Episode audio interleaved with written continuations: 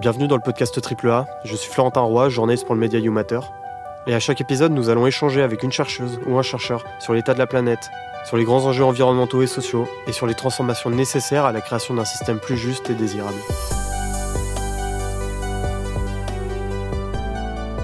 Suis-je éco-anxieux? Cette question, la majorité des personnes qui s'intéressent de près ou de loin à la crise environnementale se l'est déjà posée. On a envie de mettre des mots sur cette chose, cette peur, cette angoisse, ce mal-être face à une actualité trop souvent négative.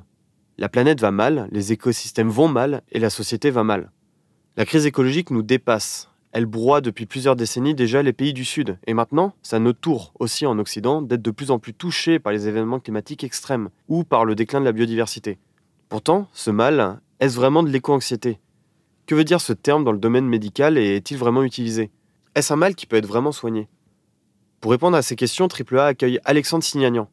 Il est psychologue clinicien et docteur en psychopathologie. Il est spécialisé en psychologie des groupes et des organisations. Il a exercé pendant plus de dix ans dans les champs de la victimologie, de l'addictologie et de la protection de l'enfance. Il est fondateur de Practice, un centre de formation pour les institutions sanitaires et sociales, ainsi que les entreprises. Il est également chercheur en psychopathologie et est membre de l'Institut de psychologie de l'Université Paris-Cité. Il étudie notamment les professionnels travaillant avec les situations extrêmes, donc liées au traumatisme, aux addictions, à l'exil, aux soins palliatifs et il s'intéresse depuis quelques années à la crise environnementale et à son impact sur le psyché. Le terme d'éco-anxiété apparaît dans la presse dès 1990 sous la plume de Lisa Keff dans un article de Washington Post. Puis en 1997, Véronique Lapège, médecin-chercheur et enseignante en santé publique, santé mentale et santé environnementale à l'Université Laval, lui donne une dimension, disons, plus académique et désigne cette forme de mal-être qui habite certaines personnes face à l'ampleur du désastre écologique, et ainsi que de ses conséquences sur les sociétés humaines. Plus de 25 ans plus tard, l'éco-anxiété est entrée dans le vocabulaire commun. Les médias relatent l'histoire de ces personnes souvent jeunes qui souffrent de ce mal qu'est l'éco-anxiété, sans qu'on sache vraiment à quoi cela fait référence. Bonjour Alexandre Sinéan. Bonjour. Très concrètement, qu'est-ce que c'est l'éco-anxiété et quelle définition lui donner? Alors déjà, merci de venir euh, poser la question et d'interroger un, psychologue clinicien pour un terme qui aujourd'hui est finalement entré dans le langage courant. Euh, la définition se trouve d'ailleurs dans le dictionnaire Larousse depuis, depuis peu de temps, et donc pas dans les manuels par contre de santé mentale, ce qui est un point euh, important. Euh, Peut-être faut revenir un petit peu euh, dans le constat que euh, si on parle d'éco-anxiété, si vous m'interrogez là-dessus, c'est que déjà on va s'intéresser à un bout du problème, c'est-à-dire celui où euh, on va considérer que la crise écologique aurait un effet sur les individus et sur la psychologie humaine, et qu'effectivement, ça va euh, euh perturber les sujets et euh, produire éventuellement des formes de, souffrance ou d'anxiété. Là où quand même, et là où les psychologues ont aussi à avancer et où on a aussi à se poser la question euh, qui est euh, qu'est-ce qui nous amène à nos conduites destructrices? Qu'est-ce qui nous amène à cette inertie, à cette difficulté à changer? Donc si on s'intéresse à l'éco-anxiété, on, on, va plus là s'intéresser aux effets de la crise sur le sujet plutôt qu'aux sujets qui mettent le monde en crise. Et pour être euh, honnête, et je m'excuse par avance pour ceux qui utilisent beaucoup cette euh, expression, et notamment d'autres euh, confrères spécialistes de santé mentale, c'est pas un terme que j'utilise personnellement et qui m'est très utile dans ma pratique et dans ma clinique. Mais effectivement, il est par contre très présent au niveau médiatique présent dans le langage populaire. Et il n'y a pas besoin d'être psy d'ailleurs pour en donner une définition qui est, si on regarde le dictionnaire, en gros, euh, la peur chronique de euh, l'avenir et euh, de la crise environnementale. Là où par contre c'est intéressant, pour moi notamment, c'est de comprendre qu'est-ce qui est sous-jacent à ce discours, de quoi rend compte, si vous voulez, l'expression éco-anxiété qu'est-ce qu'on peut en, en, comprendre et en même temps qu'est-ce qu'on peut euh, de quoi ça va révéler aussi un certain nombre de manques du côté des professionnels euh, du champ de la santé mentale euh, notamment.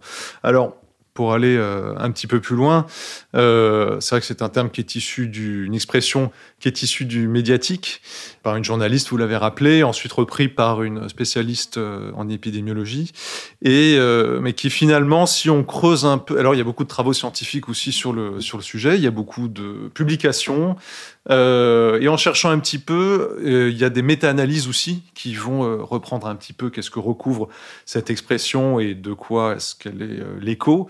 Et finalement, il a pas, on peut pas aujourd'hui considérer, en tout cas sur le plan de la psychologie clinique et de la psychopathologie et de la santé mentale, que c'est véritablement un trouble. Il n'y a pas de consensus, en tout cas scientifique, dans les terminologies, dans les définitions, mais il y a des publications et il y a un usage euh, qui, en effet, ce qu'on remarque, c'est que tout un chacun peut aujourd'hui utiliser cette expression, c'est-à-dire autant un, ben, journaliste, autant euh, euh, monsieur tout le monde, autant un homme politique. Macron disait bien en 2022, lors d'une interview face à une militante écologique, je suis pas éco-anxieux, mais écolucide. Il serait du bon côté, en tout cas, de la réaction par rapport à la crise écologique. Et euh, c'est pour dire, donc la première chose, c'est que c'est pas considéré aujourd'hui comme un trouble sur un plan euh, scientifique, sur le plan des recherches et des, travaux, même s'il y a effectivement le Lancet a fait une publication en 2021 pour montrer qu'effectivement les jeunes étaient concernés par, euh, par l'écologie, par la crise écologique, et que finalement c'était quelque chose qui était vraiment très répandu, etc. Alors c'est plus des sondages d'ailleurs que des, que des études, hein, si on creuse un petit peu. Et alors, un des problèmes, euh, quand on se penche un peu sur la question, c'est que on va avoir une définition qui va osciller entre expression émotionnelle, stress, trouble anxieux, qui serait un trouble là du, champ de la santé mentale, euh, voire euh, stress post-traumatique, qui serait là réaction face à un événement traumatisant. Ou un amalgame dans ces différents points de vue, dans ces différentes définitions, ou euh, au mieux une description qui va être sur le versant émotionnel, c'est-à-dire ça produit de l'impuissance, ça produit de la détresse, ça produit de la colère, ça produit... Alors on a un peu toute la palette des émotions à part la joie si on regarde un peu. Et en même temps, euh, quand on est dans une définition euh, sur un plan la santé mentale, prenez par exemple l'attaque de panique, bah, l'attaque de panique, vous allez avoir euh, sudation, vous allez avoir une boule dans la gorge, vous allez avoir des tremblements, vous allez l'impression de devenir fou. Il y a des signes cliniques symptomatiques. Là, on a au mieux une description qui va être émotionnelle de ce qu'on peut vivre et qui euh, n'est pas rigoureux sur le plan de la santé mentale, sur le plan euh, clinique, si vous voulez. Euh, ce qui n'empêche pas, et c'est là où il y a une confusion, ce qui n'empêche pas, par exemple, l'Association psychologique américaine en 2017 de faire un rapport en employant du coup l'expression éco-anxiété et qui va voilà comme ça décrire la peur chronique de la crise environnementale qui produit détresse, impuissance, etc mais on n'a pas de signe clinique euh, particulier. Et euh, de là, si vous voulez, on va avoir un, emploi qui va se faire euh, voilà, par tout un chacun. Il y a une des questions que ça pose véritablement, c'est qu'est-ce qui fait que finalement des cliniciens vont reprendre une expression qui vient du médiatique et qui vient du langage populaire aujourd'hui pour en faire un usage clinique. Et c'est là où aussi on doit se rendre compte et considérer en tant que clinicien que qu'on a un travail à faire de précision et que euh, les individus, la psyché humaine méritent un peu quelque chose d'un peu plus précis pour décrire ce qui se passe. Oui, parce que c'est un sujet finalement, l'environnement, qui a été peu traité jusqu'à présent par euh, les cliniciens euh, sur la question psychologique. ça donne quoi au niveau de la recherche En fait, qu'est-ce qui fait que ce terme d'éco-anxiété a été repris finalement? Alors c'est vrai que les psychologues, et je m'inclus dedans, n'ont pas beaucoup euh, travaillé le sujet. Euh, il y a pas mal de choses finalement, il serait intéressant d'aller voir du côté de la médecine environnementale, hein, où la médecine va aller étudier les effets des canicules sur la santé, euh, les effets des épidémies liées aux inondations, enfin tout un tas de champs comme ça. Il y a sur le plan de santé mentale, pour le coup, il y a des travaux même assez récents qui montrent chez les personnes qui ont des troubles psychiques l'effet ne serait-ce que de la chaleur, des canicules. Euh, on a des choses là qui sont assez, assez précises, hein, qui montrent quand on prend un traitement, il y a des phénomènes qui sont compliqués, qui montrent quand on est Un, quand il fait très chaud, il y a une forme de stress chronique et qui fait que euh, ça va augmenter les différents symptômes qui sont déjà préexistants. Et euh, on a par exemple aussi, là, sur ce versant-là, beaucoup de travaux qui existent du côté de, des effets des catastrophes. Alors, dites naturelles. Euh, là, il y a une littérature abondante là-dessus, mais on pourrait dire aujourd'hui catastrophes euh, anthropocéniques, par exemple, euh, qui sont les inondations, les feux de forêt, les canicules, enfin toute situation de, catastrophe plutôt. Aussi industrielle. Oui, merci, industrielle, comme pu l'avoir à Rouen. et il y a effectivement des phénomènes potentiellement d'état de, post-traumatique assez courants parce que les sujets se sont vus dans une situation qui portait atteinte à leur intégrité physique et psychique et une situation de, menace vitale. Euh, mais effectivement, les psychologues ont à ce jour pas tellement travaillé le sujet, certainement parce que déjà euh, on s'intéresse pas ou peu aux phénomènes qui sont plus sociaux ou politiques ou globaux. On s'intéresse quand même beaucoup à, l'individu ou, au groupe. Et alors, il y a quand même tout un champ de la clinique des groupes ou de la psychosociologie. Mais euh, il faut le dire, hein, les psychologues, les cliniciens, on est assez en retard finalement sur l'étude du sujet. Et il y a, beaucoup à faire. C'est ce que j'essaye avec mes, mes, collègues et collègues chercheurs à, faire avancer euh, de ce côté-là. Alors justement, euh, quel terme faut-il utiliser pour parler de cette angoisse face au futur, de cette expérience commune de crainte en fait face à la, crise environnementale? Alors chacun emploie l'expression qu'il souhaite euh, pour décrire l'expérience émotionnelle euh, justement.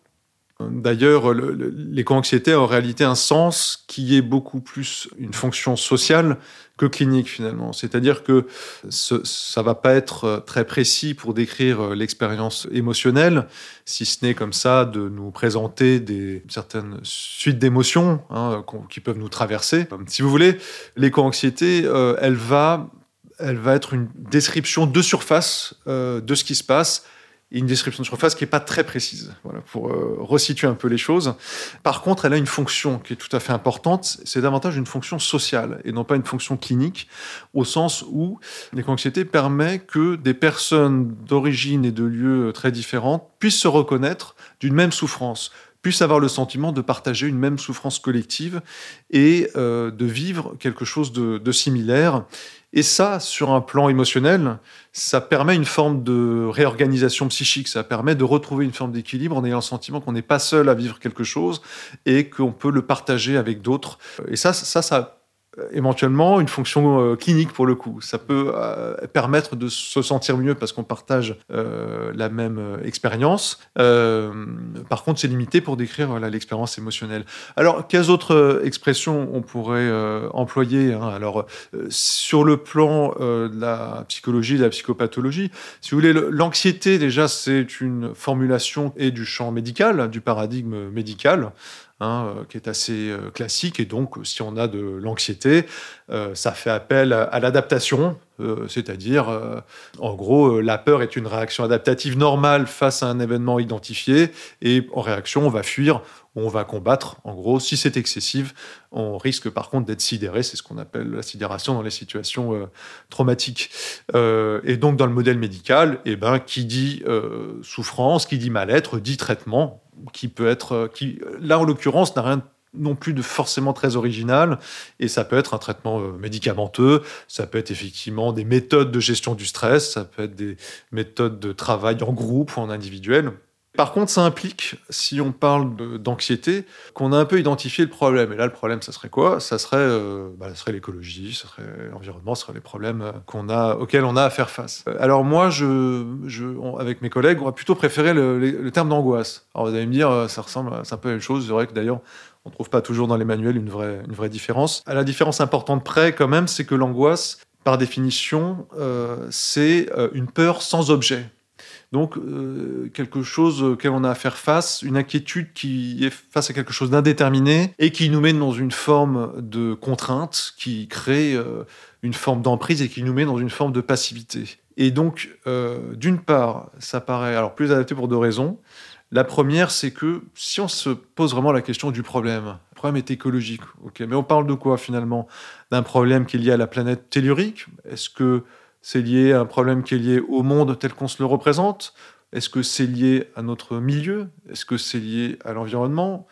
Donc déjà, définir ce que c'est l'écologie ou le problème environnemental, c'est pas un truc qui va de soi. Et alors si on creuse un petit peu aussi l'objet de notre angoisse, l'objet de notre inquiétude, eh ben on se rend compte qu'il est extrêmement complexe à saisir. Hein, je reprends en disant ça Timothy Morton, qui est un philosophe, et qui a parlé du concept d'hyperobjet. Les hyperobjets sont des objets tellement complexes par essence qu'il est euh, quasiment impossible de les saisir euh, globalement euh, par les modèles scientifiques ou même sur un plan intellectuel et encore moins, ça c'est fondamental, sur le plan de l'imaginaire ou de nos catégories de pensée. C'est-à-dire que le climat, on peut en faire des graphiques, on peut, avoir des projections, on peut avoir des chiffres, mais la crise climatique, on ne peut pas forcément la, toucher, on ne peut pas forcément la, la voir dans sa globalité. Donc il y a un une limite du côté de l'expérience euh, sensible qu'on peut, peut en faire. donc ça, c'est un truc déjà assez fondamental, c'est-à-dire qu'on a affaire quand même à, un objet hyper complexe, la crise écologique, la crise climatique, la biodiversité, la crise énergétique, sont des problèmes, c'est des objets hyper complexes en tant que tels. Euh, qui fait qu'ils ont un caractère quand même euh, indéterminé. C'est assez difficile de les saisir. Donc ça, c'est le premier truc qui fait que l'angoisse euh, et m'apparaît un peu plus intéressant à employer comme formule. Frédéric Lordon l'avait d'ailleurs utilisé pour dire qu'il préférait ça à l'éco-anxiété. Et l'autre point, c'est que l'angoisse renvoie non pas à l'adaptation, c'est-à-dire on fait quelque chose pour s'adapter au monde qui va pas, mais renvoie au conflit position de passivité dans laquelle euh, je ne me satisfais pas, et donc je vis quelque chose d'une inadéquation entre euh, mon vécu intérieur et ce qui se passe à l'extérieur, et ce qui va mettre en jeu euh, une forme de tension intérieure et va permettre au sujet de se mobiliser sur un plan psychique en se mettant en jeu notamment sur le plan sensorimoteur. Donc c'est un processus euh, du coup, qui met en situation de conflit, de tension par rapport à mon extérieur, et, donc euh, avec une visée évidemment transformative. Euh, et en même temps, ça a aussi une fonction préventive par rapport euh, aux dangers et par rapport aussi au risque de, catastrophe, c'est-à-dire euh, euh, être se préparer par rapport à, un danger, donc être dans un état de mobilisation psychique, c'est aussi ce qui va nous permettre potentiellement d'y faire face au moment où il va arriver, quand bien même il est indéterminé. Donc ça, c'est une, première chose. Et ensuite, on peut bien sûr aller définir, si on veut aller un peu plus loin, les différents dangers auxquels on, finalement on est exposé. Et quelle forme ça prend au niveau de ces tensions? Vous avez parlé de tensions, euh, quelle forme ça prend chez l'individu? Vous avez parlé un petit peu de déni, est-ce qu'il y en a d'autres? Alors le déni, là, c'est plutôt, alors c'est vrai que ça fait aussi partie du langage courant, et ça, on peut, on peut le mettre aussi en lien d'ailleurs avec la question des hyperobjets.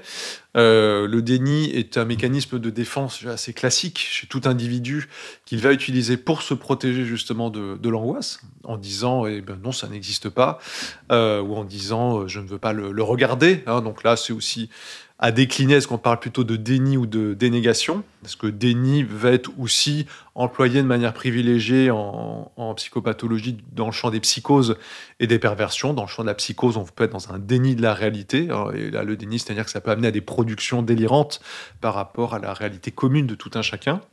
C'est-à-dire le climato-scepticisme euh, C'est encore autre chose. Hein, le climato-scepticisme, on pourrait dire qu'on est plutôt du côté de la, de la dénégation, c'est-à-dire euh, c'est là, mais je fais comme si ça, n'existait pas, hein, mmh. en quelque sorte. Alors, plusieurs facteurs qui peuvent expliquer le climato-scepticisme. Mais concernant le, le, déni, des, moi je pense que, parce que pour qu'il y ait déni, il faut qu'on ait quelque chose à dénier. Il faut qu'on ait une représentation justement euh, à annuler, à rejeter. Euh. et finalement, si on rejoint, euh, reprend la question de l'hyperobjet, c'est-à-dire qu'avant même d'être dans le déni, on a quand même un problème qui est difficile à, saisir. si aujourd'hui vous éteignez votre télé et vous coupez votre téléphone, où est la crise écologique pour vous Dans vous, occidental, éventuellement il fait un peu chaud certains jours, éventuellement il n'y a pas de moutarde. vous voyez ce que je veux dire? Et donc il y a un halo médiatique qui fait que, et qui est important, qui va décrire un certain nombre de choses, mais le fait est que on ne peut pas éprouver sur un plan sensoriel éprouver euh, dans notre chair euh, et faire une expérience sensible de ce qui se passe rend aussi, à mon avis, difficile l'accès à, un certain niveau de compréhension du monde et de lecture du monde, qui fait que finalement, on est face à un problème qui est pas tant, euh, pas, toujours un truc qui nous angoisse, qu'on va chercher à annuler, à rejeter, à s'en protéger, par le déni par exemple, mais aussi finalement une expérience en négatif, c'est-à-dire une expérience aussi en, vide, euh, où il y a une forme de manque de compréhension et d'accès à ce qui se passe au sens de l'expérience. On peut intellectuellement le concevoir, mais sur le plan de l'imaginaire, c'est difficile à,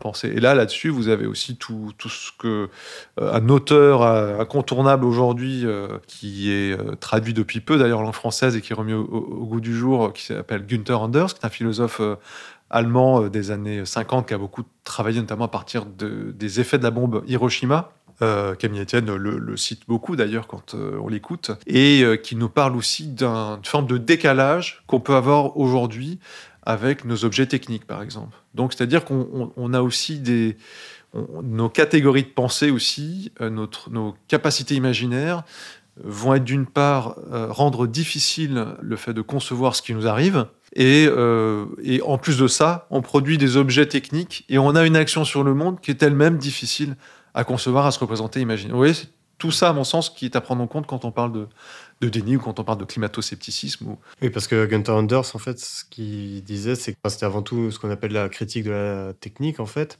Et c'est euh, ce qu'il expliquait, c'est que on sort euh, de d'un cadre qu'on maîtrise. L'homme, l'homme aujourd'hui est arrivé à un stade où la chaîne, par exemple, de production est tellement importante que il est plus capable d'imaginer, en comprendre tous les éléments qui arrivent à la production de tel objet. Ou on l'a dit sur la bombe Hiroshima, c'est que l'homme n'est plus maître en fait de, la technologie, mais la technologie est plus maître de, lui.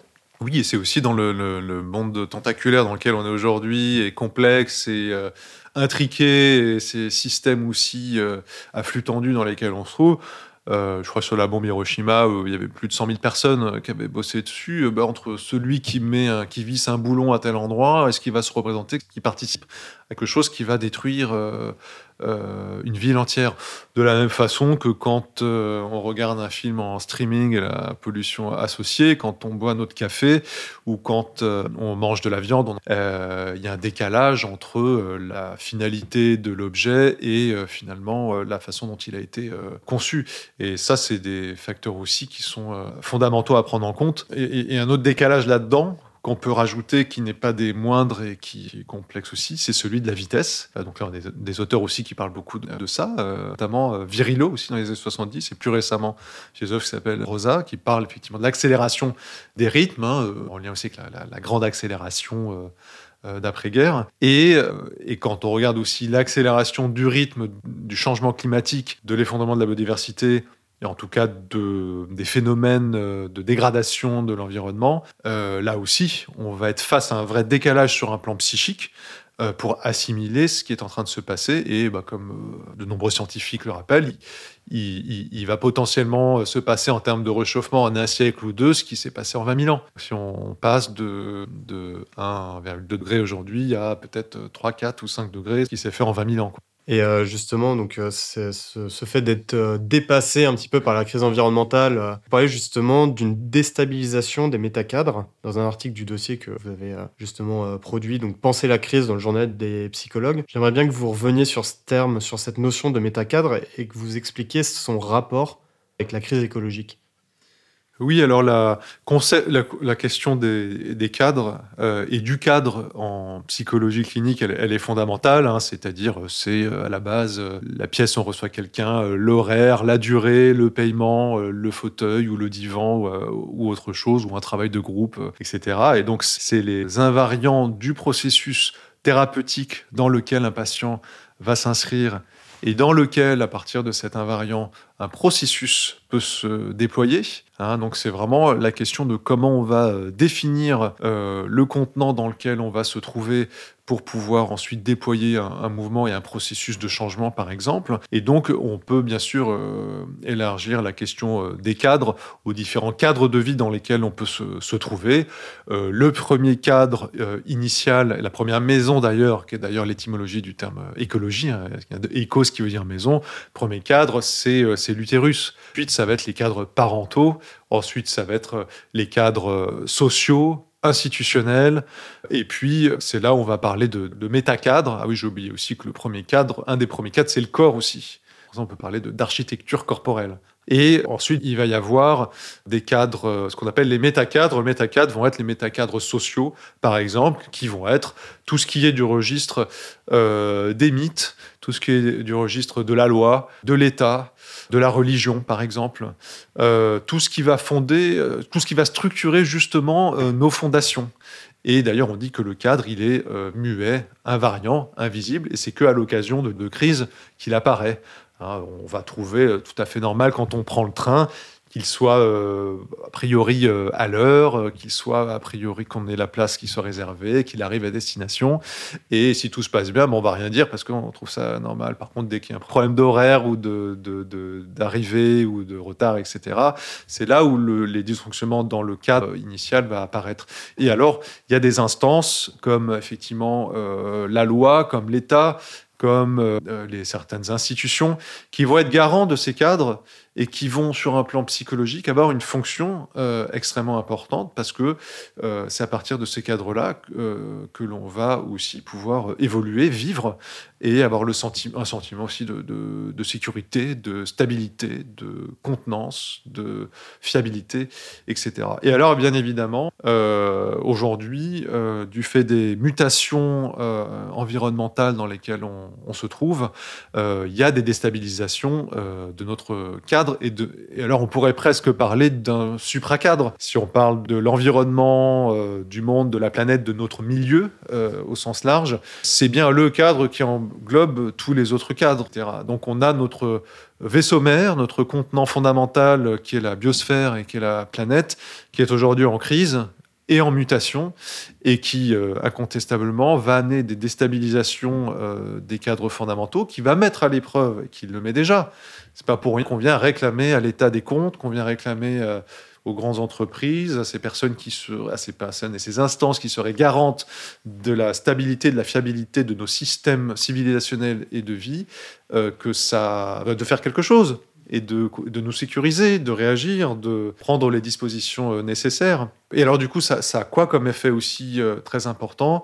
Ça, ça vient perturber, mettre à balle, déstabiliser les processus de pensée. Quand, quand on sait plus on habite, et c'est là où on peut rejoindre aussi hein, euh, la question de la solastalgie, on, est déstabilisé sur le plan de notre pensée, on a des formes de confusion, on a des formes de difficulté à savoir, euh, à réfléchir et à penser, à savoir ce qu'on doit, ce qu'on doit faire.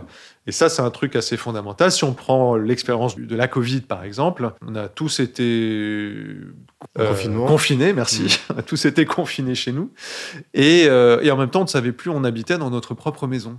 C'est-à-dire qu'on avait le sentiment que euh, notre environnement n'était plus celui que l'on connaissait. Et euh, ce qui fait que, alors on, les, les psys et un peu et autres ont dit on est traumatisé, traumatisé, mais on n'est pas, pas traumatisé au sens clinique. Par contre, euh, cette déstabilisation des cadres environnementaux dans lesquels on s'est trouvé a perturbé nos processus de pensée et notre capacité de comprendre dans quel monde on se trouvait et qu'est-ce qu'on allait y faire et, et comment on allait exister dorénavant dans, ce monde. Donc ça, c'est un point effectivement fondamental à, prendre en compte et qui est euh, assez, assez central à, relancer aussi pour pouvoir euh, bah, trouver des formes d'ajustement possibles à cet environnement en mutation.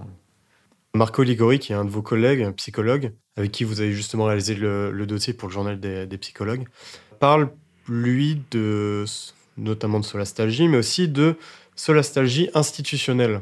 Donc on, comprend aussi par rapport à ce que vous dites que cette idée, au-delà d'être une crise personnelle, en fait, c'est une crise euh, de société, donc la crise environnementale, qui trouve aussi son origine dans la société euh, plutôt néolibérale telle qu'elle a été, euh, construite. Selon vous, en fait, quels sont les éléments responsables justement de cette solastalgie tant personnelle qu'institutionnelle? Faudrait lui demander, déjà il décrirait ça beaucoup mieux que moi, mais si on prend déjà l'expression de solastalgie, qui est là pour le coup un, un terme, un concept philosophique, à mon sens beaucoup plus fécond que celui d'éco-anxiété, qui est issu du champ de la philosophie. Hein. C'est Glenn Albrecht, un philosophe australien, qui l'a euh, développé à partir du constat des destructions environnementales qui pouvaient avoir lieu en Australie euh, du fait de l'action de l'industrie sur les territoires et sur les, paysages. Euh, donc c'est quelque chose de très, qui, qui, décrit un phénomène assez précis et qui est souvent amalgamé avec l'expression éco-anxiété, alors qu'elle décrit véritablement là où la mélancolie euh, va décrire, euh, présenter, rendre compte qu'un sujet euh, se, retire en quelque sorte du monde extérieur, la stolastagie renvoie plutôt au sentiment d'étrangeté dans son propre lieu, de, vie, c'est-à-dire qu'on ne, on ne se reconnaît plus euh, là où on se trouve, euh, on ne comprend plus là où on, habite, et c'est comme si on vivait quelque chose d'une forme de... C'est non pas le sujet qui abandonne le monde, comme dans la mélancolie, mais c'est l'environnement qui aurait abandonné le sujet. Et, euh, du coup, le sujet vit une forme de, de perte et de dégradation lui-même de ces paysages intérieur en quelque sorte. Et, l'expression va euh, aussi, euh, on, ne le met pas assez en avant, mais euh, Albrecht, il parlait aussi du, que c'était aussi un, un affect qui, était moteur aussi de la réparation et d'un désir de réparation par rapport à son espace, son environnement, et notamment par des productions culturelles. Ce qui est intéressant parce que les productions culturelles, les supports symboliques qu'on peut trouver euh, par les activités créatives notamment, ce qu'on utilise beaucoup euh, dans le champ des psychothérapies, euh, ça vient favoriser les processus de pensée justement. Ça donne des supports dans les situations où par exemple le face-à-face avec un psy est compliqué pour des personnes qui vivent des choses tellement profondes, des, des états de détresse tellement extrêmes qu'il faut des supports des fois pour pouvoir aider ces sujets-là. Et alors, euh, parler sur la stagie institutionnelle, euh, si vous voulez, c'est une façon euh, symbolique de montrer que ce qui se passe, ce qu'on observe nous, parce que notre activité, sont les interventions au sein notamment d'organisations sanitaires et sociales. Donc on s'occupe beaucoup d'équipes soignantes, que ce soit des médecins, des infirmières, des psychologues, des éducateurs ou autres, donc soignantes au sens large, des personnes qui travaillent dans le champ de la relation d'aide et de la relation à l'autre. Et comme vous le savez, ces institutions qui sont des espaces de traitement des vulnérabilités humaines, donc qui aussi vont dire beaucoup des sociétés dans lesquelles on se trouve, sont aujourd'hui des espaces en crise. Euh, les soignants ont été applaudis pendant le, Covid et ils ont été ensuite considérés comme des criminels s'ils se vaccinaient pas. et euh, ils scandaient dans les manifestations non au retour à la normale, à privatif de normal. Bon, résultat, plus de lits euh, ont fermé, les soignants quittent les services et on est toujours dans des logique euh, euh, qui, en fait, ce qu'on a observé, c'est que la destruction du système hospitalier, par exemple, obéissait aux mêmes logiques euh, que celles qui vont détruire l'environnement, c'est-à-dire perte en ressources humaines cette fois-ci, bah, les soignants qui disparaissent, qui ne supportent plus cet environnement, où ils ne savent plus où ils habitent, où ils ne reconnaissent plus l'institution hospitalière telle qu'ils l'ont connue. C'est une perte de sens, en fait. Complètement. Avec des valeurs du soin qui sont remplacées par des valeurs marchandes, au sens où on va avoir à la fois une marchandisation du malade par le système, tout comme le malade va consommer aussi de la prestation médicale, et, on va avoir euh, aussi, alors étonnamment, et sur l'autre versant, et ça c'est intéressant aussi à, pointer comme modèle euh, d'ajustement euh, possible, on va avoir aussi des, certains services qui vont trouver des formes d'autonomisation, par exemple, alors qu'ils n'ont plus autour d'eux les appuis qu'ils pouvaient avoir auparavant. C'est-à-dire, il y a une disparition, par exemple, de partenaires sociaux, une disparition de certains services euh, sur lesquels ils pouvaient s'appuyer. Par exemple, l'aide sociale à l'enfance est en grande difficulté, le champ du handicap est en grande difficulté, etc. etc. Et certains euh, services ont développé de manière assez créative des formes d'autonomie, un peu comme on peut le faire le parallèle avec les écolieux qui cherchent à être en, autonomie euh, par rapport à, une dépendance euh, extérieure. Et euh, là, on va avoir des phénomènes un petit peu, un petit peu comme ça, et de solidarité aussi qui, qui s'observent. Mais quand même, la réalité, c'est que on a des phénomènes plutôt assez, assez inquiétants et assez gravissimes dans l'état dans lequel se trouvent les, les services aujourd'hui, avec une disparition hein, pure et simple des lits qui sont fermés, des services qui sont fermés ou des soignants qui partent. Et ça, ça obéit, c'est ça qu'on cherche aussi à mettre en avant. Et c'est pour ça aussi que euh, le fait qu'on se soit mis à travailler la crise écologique euh, nous a amené à, nous dire finalement pas tant notre boulot de psychologue va être uniquement d'accueillir la souffrance d'une personne qui va nous dire qu'elle est angoissée par rapport à ce qui se passe et, qui n'était pas contestée. Hein, et, on a à être là aussi, bien sûr, pour ces individus, mais de nous dire aussi qu'à différentes échelles, à différents niveaux, on va observer une crise écologique au sens où une entreprise une organisation, une institution, c'est aussi un écosystème institutionnel. C'est aussi un milieu dans lequel les individus évoluent. Et les conditions de ce milieu vont définir, bien sûr, les états dans lesquels ils vont se trouver la façon dont ils vont pouvoir exercer leur métier, qui est en soi un métier, euh, le métier de soignant, c'est quand même un métier où va exister une certaine écologie des liens. C'est une écologie des liens où la personne qui vient demander de l'aide va trouver auprès de l'autre euh, un accueil et une présence pour répondre à la situation de détresse dans laquelle il se trouve. Donc c'est pour dire aussi, et c'est là où euh, un autre versant à, prendre, et je recommande là d'aller voir les travaux de mes collègues euh, Faro Giaossini et Bruno Dalla Porta, qui sont des médecins, psychiatres, néphrologues et aussi philosophes, et qui vont considérer que les valeurs du soin, sont aussi des valeurs de l'écologie. Il y a aussi tout un mouvement aujourd'hui, euh, notamment par l'OMS, qui va euh, promouvoir euh, un mouvement du côté de, penser une santé planétaire aux différents niveaux. Donc ça va être à la fois la, santé des individus, la santé médicale, mais aussi la santé planétaire, donc la santé des écosystèmes, la santé des milieux, etc. etc. Donc ça, ça c'est tout à fait aussi important à prendre en compte pour penser aussi des modèles de transformation de nos cadres de vie. Et de nos liens, surtout. Et concrètement, euh, quel est votre rôle, vous, en tant que psychologue, tant dans votre métier, dans votre quotidien? Et quel est aussi le rôle des psychologues, au sens plus général, pour lutter contre euh, la crise écologique?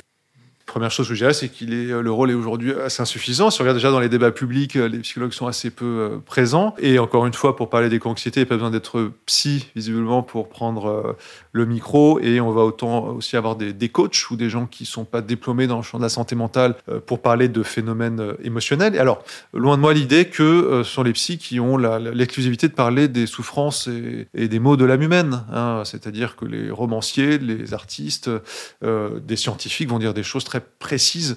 encore une fois, le, questionnement, c'est plutôt qu'est-ce qui fait que les psys et psychiatres vont reprendre à leur compte des formulations qui viennent du champ, encore une fois, euh, médiatique, et qui méritent, euh, encore une fois, d'être euh, approfondies. Et donc, en ce sens, on a déjà à définir ce qui se passe, on a déjà à définir ce qui nous arrive sur le plan là, clinique, c'est-à-dire quel type d'angoisse nous habite. L'autre question fondamentale, hein, comme je le disais en introduction, c'est et c'est là aussi où on pourrait se dire, euh, là où les scientifiques, les lanceurs d'alerte, euh, assènent depuis des années et des décennies euh, sur le fait qu'il y a des problèmes environnementaux, il y a des solutions techniques, il y a des solutions socio-techniques, mais le problème central dans tout ça, c'est que on a du mal à mettre en œuvre ces solutions-là, on a du mal à les appliquer, on a du mal à, changer finalement les modes de vie et de société dans lesquelles et civilisationnelles dans lesquelles on se trouve. Et finalement, on pourrait dire, mais pourquoi ils n'ont pas été aussi un peu sollicités, euh, pas que les psys, mais les, le champ des sciences humaines, hein, l'anthropologie, la sociologie et, la psychologie euh, davantage, qu'on trouve assez peu, je trouve, dans les médias. J'ai beau chercher aussi pour euh, faire avancer moi ma réflexion, c'est pas si facile à, à trouver. Et aujourd'hui, ça paraît incontournable que euh, l'enjeu le, central du problème dans lequel on se trouve, c'est les processus de changement. C'est euh, comment on va faire pour euh,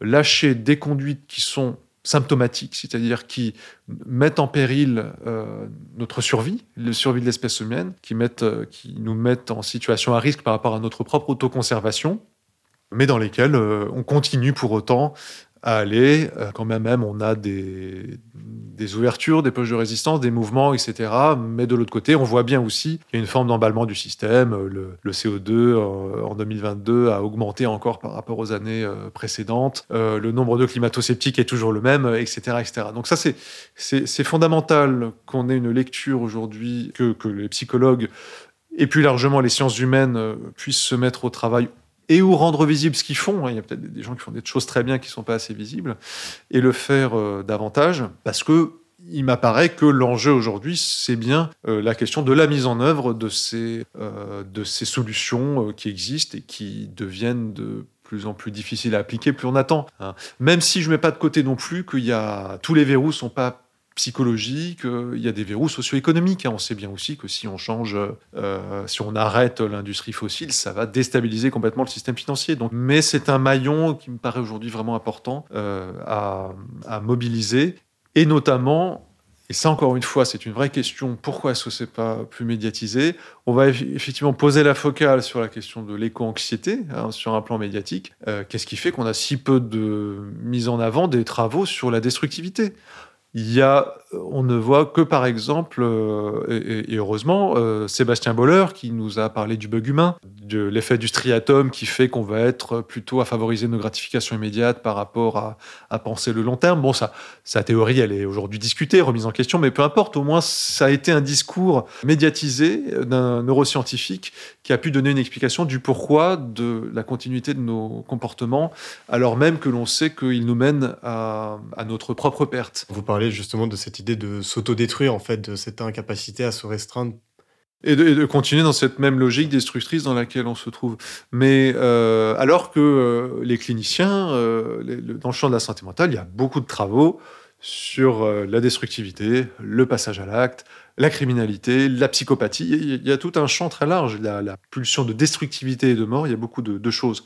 Quand bien même, si on creuse un peu le sujet, ce qu'on a fait, c'est pas non plus euh, uniquement du côté d'un désir de détruire aussi qu'on se trouve. Il peut y avoir euh, des choses inconscientes de ce côté-là. Donc vous voyez, c'est intéressant, c'est que ça vient aussi, si on reprend la formule de, de Descartes, hein, l'homme comme maître et possesseur de la nature. On, constate déjà qu'on n'est pas maître et possesseur de la nature et qu'on a un retour de la toute-puissance effectivement de la nature qui va de plus en plus déchaîner. Mais on constate aussi que l'homme n'est pas maître et possesseur de lui-même et qu'il y a une part de lui qui lui échappe. Et ça, c'est bien le champ de la psychologie, différents champs de la psychologie, que ce soit cognitif, que ce soit analytique, que ce soit euh, systémique, etc., qui peuvent aller euh, en dire quelque chose. Donc c'est fondamental qu'on se mette à travailler ça et que on accueille dans nos cabinets des personnes qui se diraient anxieux, très bien, qui auraient une réaction de circonstances par rapport à ce qui se passe, qu'on aurait accompagné. Alors il y a à réfléchir comment le psy qui lui-même, a priori, s'il traite ces questions, il y croit un petit peu, il se questionne un petit peu, sauf s'il est climato-sceptique. Il faut déjà que le psy pense à comment lui-même va écouter quelqu'un qui vit des choses dont il partage la même angoisse.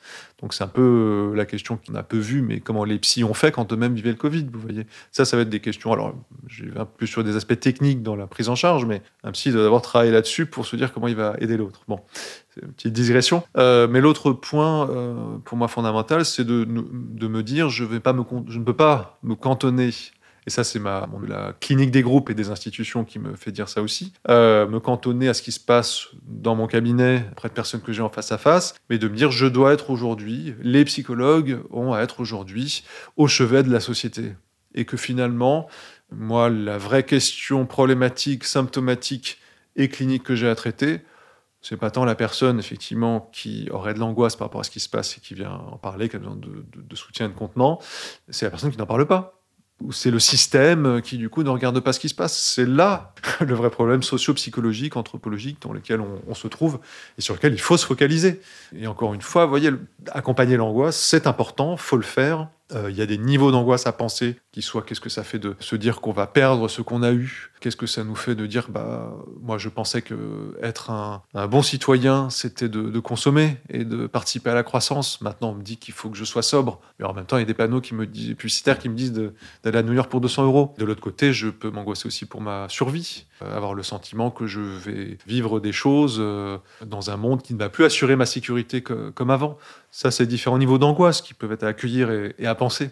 Mais le versant, voilà, je, le répète, qu'est-ce qui fait que l'on continue dans ces mêmes logiques et qu'on est dans une difficulté à pouvoir changer de paradigme et de catégorie de pensée euh, Ça, c'est fondamental à mettre au travail aujourd'hui et à le mettre, je dirais, sur le plan de la méthode, en pluridisciplinarité. Encore une fois, euh, c'est ce qu'on fait dans les colloques que l'on organise et les, et les dossiers que l'on écrit. Hein, comme vous l'avez vu, on a coécrit avec des ingénieurs euh, et autres. Il faut penser à plusieurs. Hein, c'est bien ça. Je parlais de la mise à mal des processus de pensée hein, dans un contexte où on en a le plus besoin. Eh bien, c'est bien le fait d'être à plusieurs et de se prêter son imaginaire et ses capacités réflexives qu'on va arriver à produire quelque chose de cohérent. Donc en résumé, les, missions un petit peu pour plus tard de la, des psychologues et de la recherche justement euh, en psychologie, liées notamment à la crise environnementale, ça va être euh, développer les interconnexions avec les autres euh, sciences sociales, humaines, euh, fondamentales aussi. Et aussi former en fait les psychologues, enfin, ou que les psychologues se forment justement à la crise environnementale, aux enjeux environnementaux pour, pour plus tard. Oui, tout à fait. C'est ce qu'on a commencé à, proposer, euh, à la fois dans le cadre de mon centre de formation et aussi dans le cadre, on a des projets euh, dans les euh, laboratoires universitaires de Paris Cité auxquels je suis associé, où on a un projet de créer des diplômes universitaires, par exemple, pour pouvoir effectivement sensibiliser aux enjeux et à la complexité, à la diversité des enjeux sur lesquels on doit et on peut, on peut s'inscrire. Et ça, c'est fondamental. Et ça implique d'aller interroger notre propre rapport au milieu. Ça implique d'aller interroger qu'est-ce qui fait qu'on est une espèce qui arrive beaucoup mieux que les autres espèces à évincer ses prédateurs, euh, se reproduire, étendre son territoire, et qu'aujourd'hui, on se trouve à un point de bascule qui rend compte de limites euh, dans lesquelles cette logique-là, euh, elle a à, transformer, elle a à être, ajustée. Est-ce que vous avez des livres, des travaux de collègues, des films peut-être à conseiller pour terminer le podcast? Un des livres quand même central que je proposerais, euh, qui est un auteur que j'aime beaucoup, qui s'appelle Roland Gori, qui a beaucoup, euh, qui a écrit Et si l'effondrement avait déjà eu lieu. Et il va mettre en avant que justement, on va se trouver dans une société où on parlait des cadres tout à l'heure, où il y a eu un effondrement des systèmes de valeurs et de croyances qui nous met en difficulté à penser le monde. Il va relier ça, par exemple, hein, de manière assez extrême, mais quand même euh, il reprend les travaux d'Anna Arendt, par exemple, qui va évoquer que le nazisme, par exemple, est arrivé parce qu'il y avait les conditions socio-psychologiques de la société qui ont permis l'émergence de ce mouvement-là, euh, en quelque sorte. Et qu'aujourd'hui, on doit véritablement arriver à, relancer nos processus de pensée et à pouvoir euh, retrouver notre capacité de penser le monde. Les autres ouvrages que je pourrais proposer, c'est pas un psychologue, c'est un ingénieur agronome, euh, mais qui est aussi docteur en philosophie, qui s'appelle Michel Dubois, euh, qui a écrit L'humain en devenir, au commencement était la technique. alors ça, c'est assez fondamental et on en a peut-être un petit peu moins parlé, mais c'est la question de la particularité de notre espèce. Donc il reprend des éléments très anthropologiques du développement de l'homme par rapport à son milieu, et notamment son rapport à la technique, qui est aussi une manière de dire que l'homme est un animal technique et que la technique est inhérente à son développement et fonctionnement. Donc c'est ni mauvais ni, bien. Il y a des techniques aussi artistiques, des techniques créatives, des techniques mentales. C'est inhérent à son fonctionnement et à son développement avec ce qu'on appelle notre néothénie, c'est-à-dire le fait qu'on soit aussi dépendante et vulnérable à la naissance, contrairement à d'autres espèces qui sont plus autonomes euh, à la naissance. Et ça, c'est tout un champ d'ailleurs qui vient aussi éclairer euh, le psychologue que je suis euh, par rapport aux logiques euh, d'exploitation de notre milieu, de maîtrise et de possession de notre environnement dans lequel on se trouve et qu'on a du mal à lâcher, au sens, et c'est là où la formule de Descartes, à nouveau, on peut la reprendre, l'homme comme maître et possesseur, possesseur de la nature, qui serait une nécessité pour nous de venir compenser quelque chose d'une vulnérabilité première euh, dans laquelle on se trouve, c'est-à-dire l'homme euh, démuni face aux forces de la nature et qui viendrait comme ça trouver une forme de revanche vis-à-vis de celle-ci euh, par l'usage de la technique et le contrôle du coup de son environnement par ce que l'on connaît bien, l'exploitation des pays. Enfin, aujourd'hui, l'influence que l'homme a, l'influence géophysique que l'homme a par rapport à, son environnement. Et ça, c'est ce qui fait que quelque chose est difficile à, lâcher. Ça, c'est une des explications possibles, il y en a d'autres, par rapport au pourquoi de la poursuite de nos conduites destructrices. Parce qu'on a peur de revenir à quelque chose qui nous renverrait à une forme de vulnérabilité euh, première et initiale, alors qu'elle est aussi, elle est aussi une condition d'être en lien avec l'autre. Elle est aussi une condition d'être en relation avec l'autre. Mais se dire, euh, et c'est aussi pour ça, par exemple, euh, ça c'est Gal Giraud, un économiste, qui le dit, euh, l'homme mange beaucoup de viande et autant de viande parce que ça le rassure d'être au-dessus de toutes les espèces.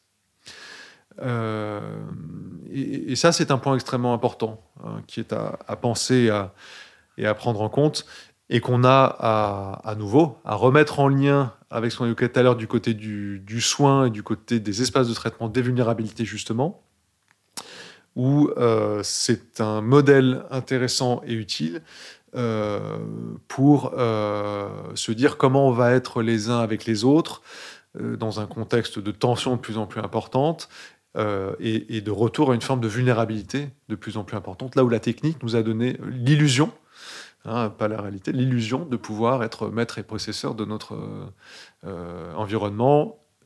On a constaté aussi depuis Hiroshima que ça nous a donné aussi la possibilité de nous autodétruire.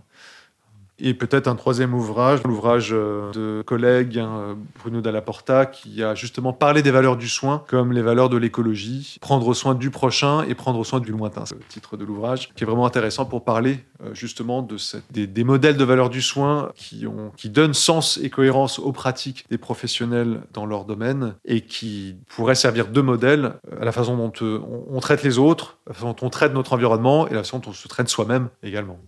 Eh bien, merci beaucoup, Alexandre Signagnan. merci à vous. Merci d'avoir écouté le podcast AAA du Media Humater. N'hésitez pas à vous abonner à nos réseaux sociaux Instagram, Twitter, Facebook et à vous inscrire à notre newsletter afin de suivre l'actualité sur les enjeux environnementaux et sociaux.